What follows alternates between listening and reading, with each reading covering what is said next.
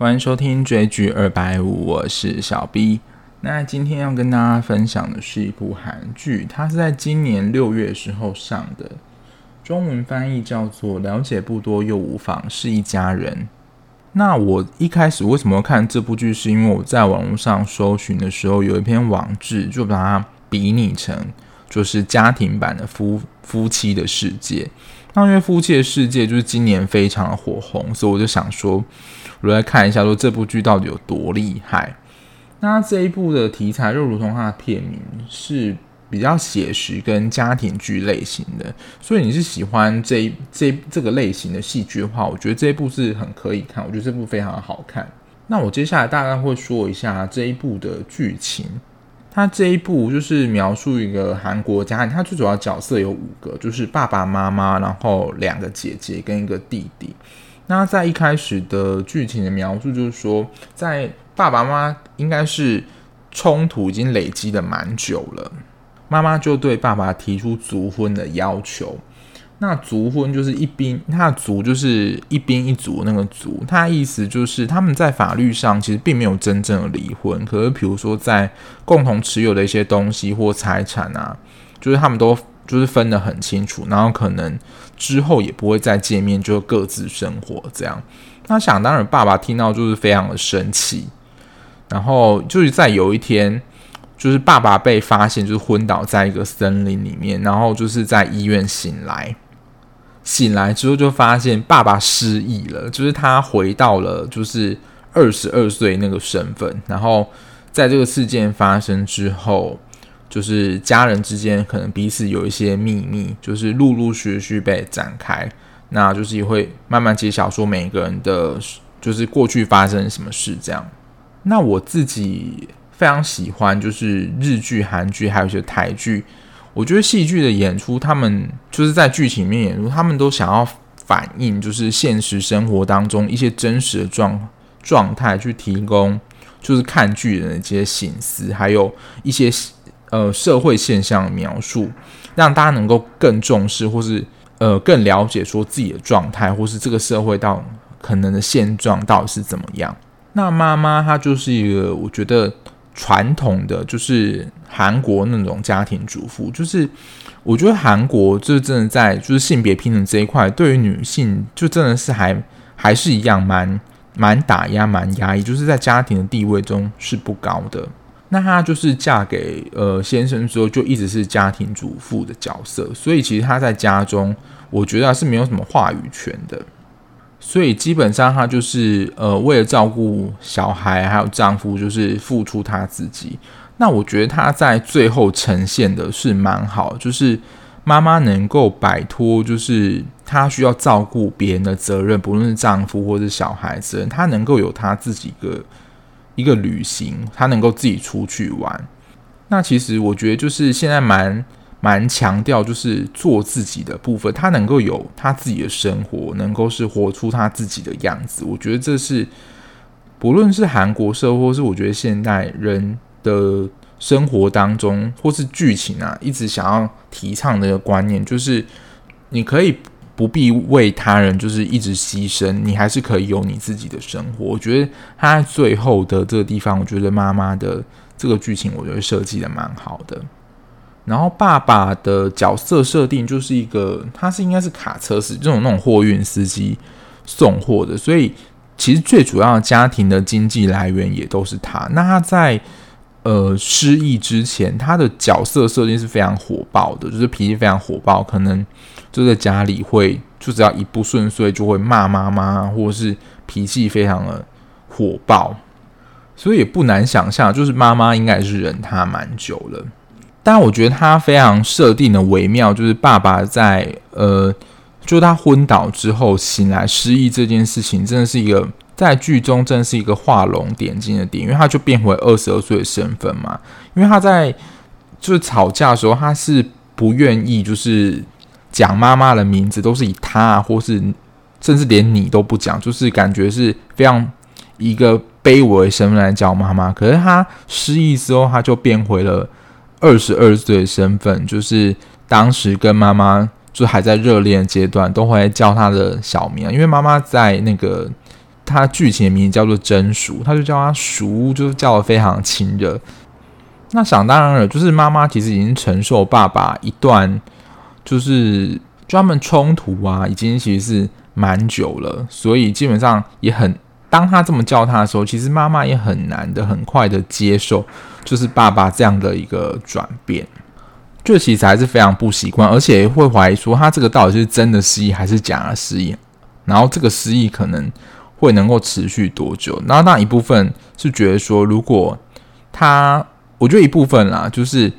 当他万一又突然转变回他，他想起来的时候，那他又突然转变为那个火爆自己该怎么办？然后我觉得比较虐心的，就是其实爸爸他在呃失忆的时候，还是他之前情绪比较不好的时候，其实他在那个卡车上，他有一个算是小笔记吧，就是他其实会一直写下说，他其实一直很想死。对，就是他自杀的念头其实蛮频繁的，这样的一个这样的一个事情，他就把它写下来，因为他后来就失忆了嘛，所以想说他之前到底发生什么事。当然这，这个就是他想要自杀的事情，后来会被妈妈知道。那我觉得这一段也是蛮令人动容的，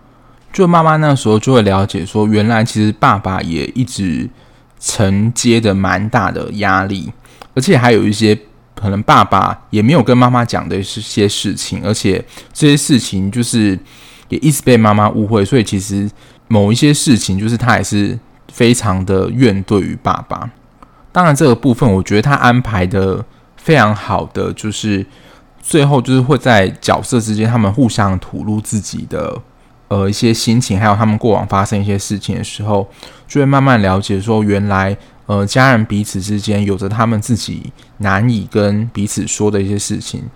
所以我们可他原本可能就一开始就会误会说他为什么是这个样子，为什么他要这么做？那其实对于他是不谅解。那到最后真正坦诚之后，才能够了解彼此的苦衷。我觉得这对我来讲是一个蛮大的学习，就是就每个人真的有他的难处还是怎么样，因为。我们蛮常就是会以我们自己个人主观的观点，就是去评断来说，嗯、呃，因他就是因为怎么样，所以才会怎么样，就太快下结论。其实殊不知，可能在他背后有非常多的呃原因或脉络，了解到说他为什么会是这样做。然后他爸爸跟妈妈，我觉得他算是主要一条线，然后其他三个小孩就是主要就是都各有一条线。然后我觉得描绘比较多的就是爸爸妈妈，我觉得他们是两这两个是一条，然后大姐跟二姐，其实他们的故事我觉得也蛮精彩的。那我觉得小儿子就是一个，我觉得他的戏份是比较少的，但我觉得大姐是我这里面我觉得比较喜欢的一个角色。但我觉得可能会对可能听众来说会觉得这个角色真的是蛮冷血的，但我觉得他就是一个呃。我觉得人际界限是蛮清楚的一个人，就是也不会过分的干涉或是呃彼此之间的一些生活。但我觉得他是有一些过于理性啊，在这个角色的塑造上。那大姐的故事角色最主要是围绕在她与她丈夫之间的生活，还有她自己的一些呃背景故事。因为她就把这个大姐设定成为就是一个呃，她是专利师。所以她其实，在事业上是非常成功的，而且她也看似嫁到一个，就是她老公是医生，所以在外人看起来，她就是一个应该说人生胜利组嘛。而且她在就是外人表现之前，其实也是蛮就是蛮会应对进退的。但她其实，在大姐身上，就是也非常多的秘密。而且有一段是，我觉得。就是我觉得，身为老大都会有一个自觉，说就是他们其实看到妈妈之间、爸妈之间的相处，可能会为了什么而吵架。所以其实他有一段是拉扯蛮久，就是他可能看到爸妈的经济状况不充裕，所以他其实是在学生的时候就有开始在打工。所以他有一段就很怨怼说，其实他在那个时候是担任就是想要帮忙，就是分担家里经济的角色，可是他们。其实爸妈并没有看到，就是大姐自己这样的一个努力，所以他是很生气，因为他会觉得说，他说把人生蛮精华的这段时间，可能是大学刚毕业之后，甚至在之前，就是就拿来赚，可是你们却没有办法就是了解我的辛苦，所以后来那一笔钱就是辗转的转了很多次。原本就是大姐想要拿给，因为她知道爸妈状况之后，她就想把这笔钱给妈妈，然后又转给爸爸，然后爸爸不收，然后又回到她手上。当然最后这笔钱啦，就是还是有被父亲也能够就是真正接收到说，呃，女儿为他。比如说日后生活，就是这笔钱啊，他能够心安理得收下，因为其实他会觉得说，这是女儿辛苦赚钱，就应该是她自己花就好，就她不应该收这笔钱。可是到最后，他就是能够看见说，这是呃女儿，其实她是为了家庭当时的状况去赚了一笔钱。那他以他现在的状态，他能够比较心安的接受这笔钱。那在这部剧里面，大姐就是被形成一个，就是我觉得是女强人的角色，就是她不太会在外人面前表露自己的情绪，就是我觉得是非常武装的一个人。但其实，在她的心理背后，包括像刚刚讲，她是最主要就是她跟她丈夫之间的关系，还有她自己的身世。所以，其实她对于她自己的，我觉得是人生，会有时候会有很多的怀疑，说，就我觉得有时候。想到说，呃，为什么我的人生会碰到这种事一样？但是他在外人面前，他是不想寻求安慰，或甚至他只是想要很用理性或是解决问题的方式去解决他碰到问。所以，其实，在情绪上，他是比较难以去向人家抒发，或是告诉别人自己发到底发生什么事情的人。而且，可能别人关心他的时候，他其实是会蛮带刺。的去回应别人说，呃，我自己消化就好，你不用管我。但我觉得在后来就是会有几幕，就是姐姐发，就是大姐发现她呃自己在意的那些事情，或是碰到这些事情的时候，她真的有几幕是真的是痛哭崩溃，就是想说，就是真的了解到说事情怎么会变这样。那就是说，我天哪，就是一个真的是非常强悍的人，就是。就是每个人都是一定是有血有泪啊，但是就觉得很很为这个角色心疼。就是他在外表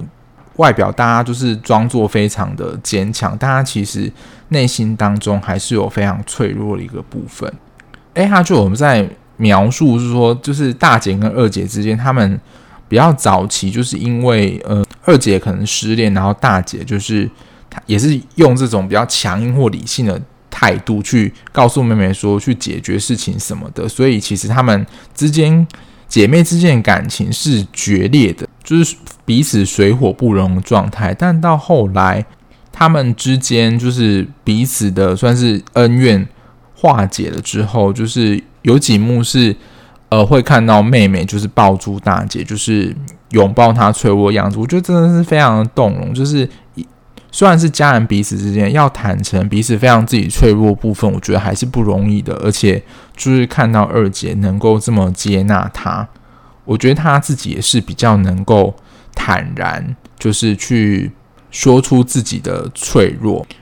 当然，我觉得因为其实这已经是大，就是比较冷酷或是比较坚强的样子，其实已经大姐呃已经长期形成了一种模式嘛，所以其实她又不会让你觉得演的说。很狗血，就是好像发生一个事情之后，大姐性格就突然整个大变，也没有，就是但你就可以感觉引为到大姐大姐的转变，她是比她是比较愿意的去呃倾听别人，或是跟别人说话，而且可能也不以那么马上，比如说人家讲她什么，她就马上的反防卫的这样的方式，是比较。对待人方面是渐渐比较柔软的，我觉得这个是剧情的编排当中非常细微的地方，你不会让你觉得很狗血，说怎么发生这件事就有非常大的转变没有？因为这我觉得是太不太不接近真实了，所以我觉得反而是这种慢慢看到他个性的转变，我觉得是编剧描写非常好的地方。然后我觉得二姐的故事其实也蛮精彩的，我觉得她就是蛮像就是传统家庭当中的老二，就是。他描绘就是因为上有姐姐，下有弟弟，所以他在家庭当中，可能他就是需要付出一些努力，然后得到别人的关爱跟支持，这样。所以他就是在整个角色设定上，就是一个蛮蛮活泼的角色，就是你也不能说讨好，但就是会帮，就是替每一个人着想人物这样的角色。然后他的呃主轴线是应该是跟一个，他也是比较跟感情线有，就他在一开始的时候会提到他有一个交往非常多年的男朋友。就是恩熙那时候，就是二女儿有一个主要交往的男朋友，然后交往非常久，然后兼他的算是青梅竹马，就是灿赫。这个我觉得已经算是也是主角群之一了。反正他就是跟恩熙之间的一些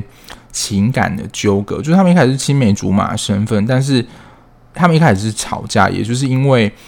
那时候，她交往多年的男朋友其实已经背着她偷吃，然后那时候灿赫身为她的朋友，但是并没有跟恩熙讲这件事情，所以她就是会形成一种，就是以前剧情会演的，我总是就是她的男朋友偷吃，她是最后一个知道这种人，所以她那个时候就是非常生灿赫的气，所以就是之前有跟他决裂过一段日子，那是因为到后来就是他最小的弟弟就是志宇。进到了这个灿赫的算是公司工作之后，他们两个又慢慢的就是联络起来，然后去探讨说，可能他们过去彼此之间到底发生什么事情。然后想当然，他就是在出版社工作，就是突然调呃有一个外派的从国外调进来的上司，他们之间的呃感情之间有一些发展，就是来回啦。所以我觉得。恩熙这条线就是比较在讲，就是他现在感情跟过去感情之间一些来回的纠，还有其实其实应该说他跟灿赫之间是彼此有一些情愫在，但到这个过程就是就是这样来回的过程，就这一段我是个人是觉得还好，但你就会，但是其实我觉得恩熙就是二女，她也是算是呃整部戏当中另外一个灵魂人物，就是说他其实就真的是。他每个人都需要去呃应对啊，就是他跟每个人互动，我觉得都是最多。不论是对爸爸妈妈，还有姐姐，还有姐姐是恩珠，然后智宇就是弟之间，他其实是呃搭起就是家庭能够互相连接的一个主要角色。因为其实他跟每个人的关系其实都都算是不错，就是并没有一个冰冷的阶段。所以和比如说彼此之间，比如说妈妈跟弟弟有冲突的时候，有时候就会透过呃恩珠作为传话筒的角色，让他们能够联络上来。那其实他对于每个人的，我觉得态度都是蛮好的。就他是呃整个家庭，我觉得是蛮主要的连接者，能够串起这整个家庭当中一个蛮重要的桥梁。然后她的角色设定就是算是一个，我觉得应该是三十岁的女性，但她其实也是有办法独立自主的角色。我会这样讲，就是因为，呃，这弟弟就是志宇这个角色，他就是设定可能刚毕业之后，然后他还是住在家里啊，然后也在家呃小公司上班，好像就是没有办法自己的独立。所以其实不论在妈妈妈妈对他的感觉，好像就是他还是。非常需要呃别人照顾的一个小孩，那其实一开始就是姐姐们也都是这样认为的，但其实后来就会发现说，就是慢慢他们就知道说，其实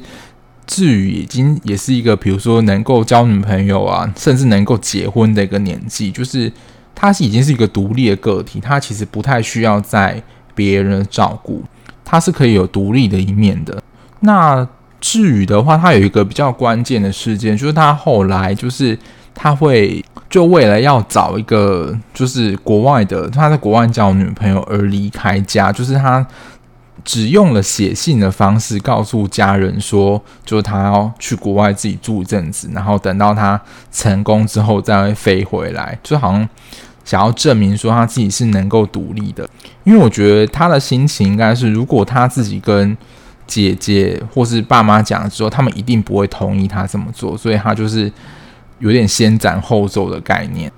那当然，这件事情后来就是发生一些转折，反正他后来又回到了就是韩国。那想当然了，就是爸妈就是超级生气的，就是现在叫他滚出家门等等。那我觉得父母当然一开始看到他这样的表现，当然是会觉得非常生气。但是我觉得另外一层隐藏的含义就是。他们也了解说，他们过去一直都把志宇当成是需要被人家照顾的小孩，他没有办法有自己的独立权，他其实可以为他自己做决定。就不不用一直把他当做小孩子看待。就我想，至至于他也是希望就是被当成一个大人看待。然后我觉得这一部剧的节奏算是抓得还不错，就是也没有我觉得太多太拖戏的地方，因为大概每一个人就是秘密被揭晓的时候，他就是整个安排起伏，大概都是一两集会做个交代，然后最后再整个串起来，所以其实他并没有太多太拖戏的地方。然后就像开始所说，他的角色的性格设定，我觉得是很成功，而且蛮贴近真实生活的，所以。我觉得看的过程中，其实一直都蛮有蛮有感触的。然后另外，我有几个想要提出来讲的，就是我觉得蛮好部分，就是他对于妈妈就是的描写，就是像一开始所说的，其实就女人在韩国或者我觉得各地人，就是女生结婚之后，当结婚然后有小孩之后，她就是变成一个妈妈角色，她不再能有她自己的生活。而且有时候，她即使她她想过这样，而且不论是老公或是小孩，其实也只是他们做，她可能还是会被过去传统观念，或甚至是社会的舆论对她的批评或压力，说你就是应该有一个妈妈的样子，所以你不可以就是做你自己。但我觉得他最后描述就是想要让妈妈解除这个就是妈妈角色这个桎梏，她能够去做她自己的事情。我觉得这个是现在蛮多就提倡性别平等运动，就是尤其在女性这一块，我觉得是他这个是蛮好呈现的。还有一个就是我觉得是一个提醒，就是说即使我们家人彼此之间就是真的是最亲的人，但是我们以为我们。非常了解彼此，或是觉得说最了解彼此人，其实我们真的没有这么了解，会以很快的角度跳跳入说，像我刚刚说的，就是以自己的角度去看待别人发生的事情，但是其实你在不了解他背后脉络或发生什么事情上，很快的跳入你自己的，就是很快跳入自己的思维当中去论断一个人，我觉得这是蛮值得提醒自己。从大姐身上，我刚刚为什么会说我很蛮喜欢大姐这个角色，就是因为她的剧情当中其实有说了一段说，其实我们也不必就是什么事情都一定要让家人知道，就是每个人还是可以有保有他自己的一个空。因为我觉得现在蛮多家长就是他们会过度担心说，就是一定什么事情，就是小孩子你有什么事情就跟我讲啊，我一定能够帮忙解决。但其实小孩还是就是每个人呢，他还是有需要自己的一个空间，让自己去沉淀跟消化，所以。就是大姐她在戏中还是有保持，我觉得一些距离，但是这些距离又不是会让人觉得很远，她就是需要属于她自己的空间。因为我觉得有一些人的观念就会说，我跟你是家人啊，有什么好不能讲的？但其实我觉得这不是一个太健康的一个心理距离，所以有时候她在剧情当中会表现出的有一些冷漠，但是我觉得那其实是一个让彼此能够好好思考跟。消化沉淀的一个时间跟空间，还有一开始说到就是爸爸失忆这个点，其实就是他是呃他们夫妻之间关系转变的一个非常大转捩点。因为我想，如果今天爸爸没有就是这个遭受这个意外，然后失忆的话，我想他们夫妻之间的感情可能就是真的因为会这样一直持续的没有什么进展，或是呃就是就是僵在那边。然后可能最后就是卒婚了。那他到后来，我觉得还是要会有个提醒说，就是要及时的爱你的家人，因为他到最后就是爸爸其实最后有生病，然后就是在一次去接妈妈路途上，就是在马路上晕倒这样。所以当时我在想说，这剧情安排会不会就是真的急转直下是一个悲剧收场？但他到最后就是爸爸还是有健康的康复。就在提醒说哦，在这些转变之后，他们应该就是可以好好的珍惜彼此，然后就是爱护彼此。但是我觉得有一个很微妙的点是说，不知道你们会不会有这样的感觉，就是有时候你会很希望，就是别人，就是比如说家人或家人或朋友之间有秘密可以告诉你，可是当他说出来之后，其实你也蛮就真的太太过于沉重或没办法接，所以其实会有蛮矛盾的心情。所以我觉得我会蛮喜欢，就是大姐这个角色，就是当你自己有想要说，或是你觉得你自己准备好之后，你再跟。就是你想讲的人讲就好了，而不是一定就是说你一定要强迫人家说，呃，你一定要告诉我啊什么之类的。所以，如果你自己是对于呃家庭剧，呃，或是这类题材有兴趣啊，我觉得这一部真的是蛮好看，而且它的题材就是真的非常的贴切于我们现实生生活当中会有的状况。这一部也不是粉丝取向的戏剧，因为它的演员都不是一线的明星。我在剧中唯一比较有印象就是灿赫这个角色，他就是之前演那个《山茶花开时》，就是孔晓振的前夫，就是那个棒球选手角色。其他我真的都比较没有印象，不过可能也是我看的剧情还不够多，所以就是面孔也没有那么熟悉。那角色的呃演绎上，我觉得二姐那个角色她是演得最好的。虽然我之前刚刚说过。大姐的，就是她角色的塑造是我最喜欢，但是我觉得演技来说，二姐她的表现就是恩熙，她是把她演的，就是最活灵活现的角色。她妈妈就是真淑这个角色，我觉得在剧中她最困难的，应该就是在隐藏她的表情，因为在剧中她的设定几乎都是搬着一张苦瓜脸，那只有到最后就是。爸爸他有对他做比较多示好的时候，才开始有比较多笑容。因为基本上前半段的戏剧，他几乎都是板着一张脸的，所以几乎你要看到他微笑的场景，真的是一根指头数得出来。那这一集的节目就差不多到这里。如果你看完剧之后有任何的想法，或是想要分享心得的话，也欢迎到 i n g 底下留言跟我分享哦。在 IG 搜寻追剧二百五就可以找到了。那我们下一期节目再见了，拜拜。